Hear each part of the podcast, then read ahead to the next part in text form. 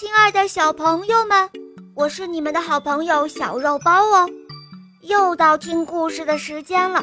今天这个故事是由上海的齐浩辰小朋友点播的，你们听，他来了。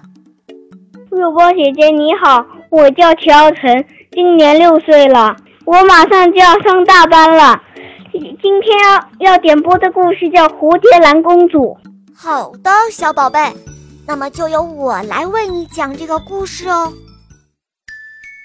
蝴蝶兰公主，播讲，肉包来了。很久以前，在一个美丽的国家，美丽的皇后怀孕了。皇后喜欢一种花，叫做蝴蝶兰。国王听说过一个古老的传言：即将生下孩子的妇女。如果生孩子的时候高兴，就会生下一个漂亮的小女孩；如果生孩子时不开心，就会生下一个帅气的小男孩。国王觉得，如果送给皇后很多蝴蝶兰，应该就会生下一个小公主吧。于是，国王找来全国最美最美的蝴蝶兰。甚至还到世界各地去搜集所有的蝴蝶兰，全都摆放在皇后的屋子里。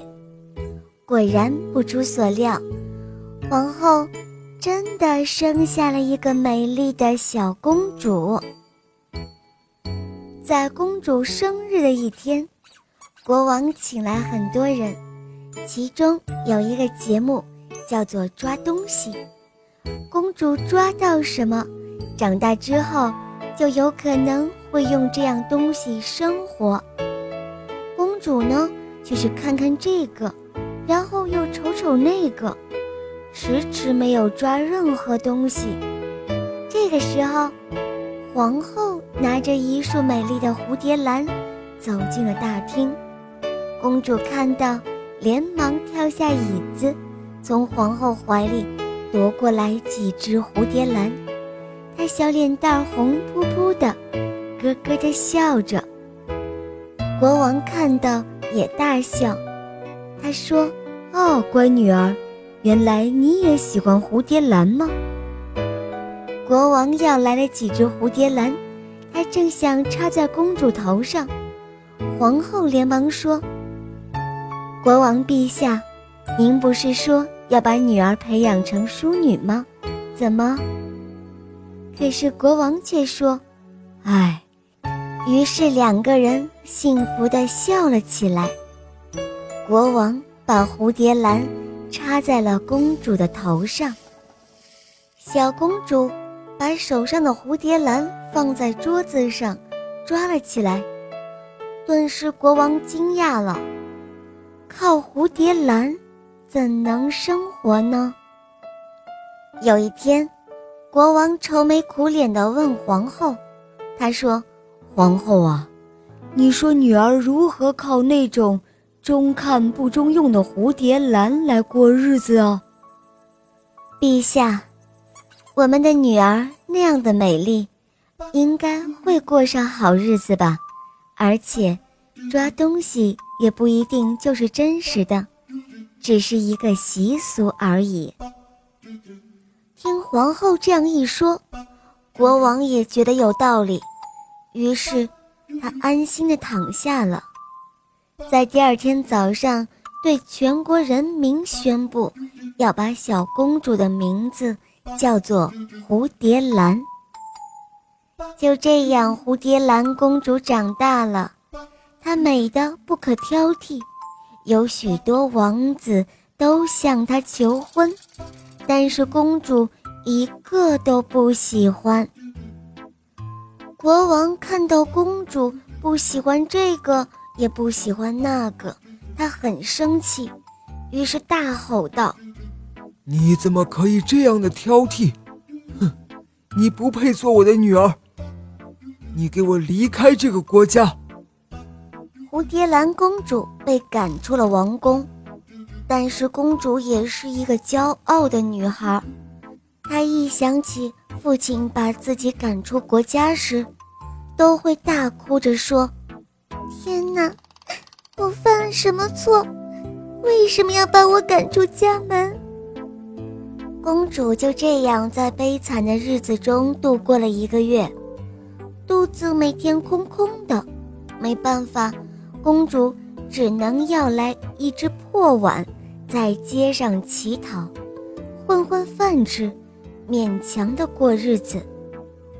这一天，国王的儿子要在全国游赏，全国人民都拜在王子的脚下。正当王子要通过时，他捡到了一块漂亮的玉佩。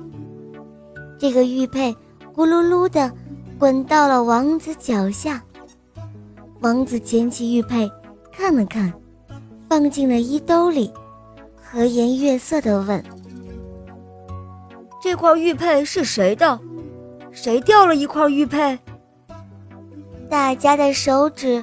一起指向了蝴蝶兰公主，公主害怕极了，她连忙说：“王子陛下息怒，都怪我一时失手，所以……”王子并没有惩罚公主，反而将她带入了自己的王宫。来到王宫，王子吩咐女仆们给公主熏香更衣。把公主打扮得像仙女一样，在这里，公主每天都和王子一起过着快乐的生活。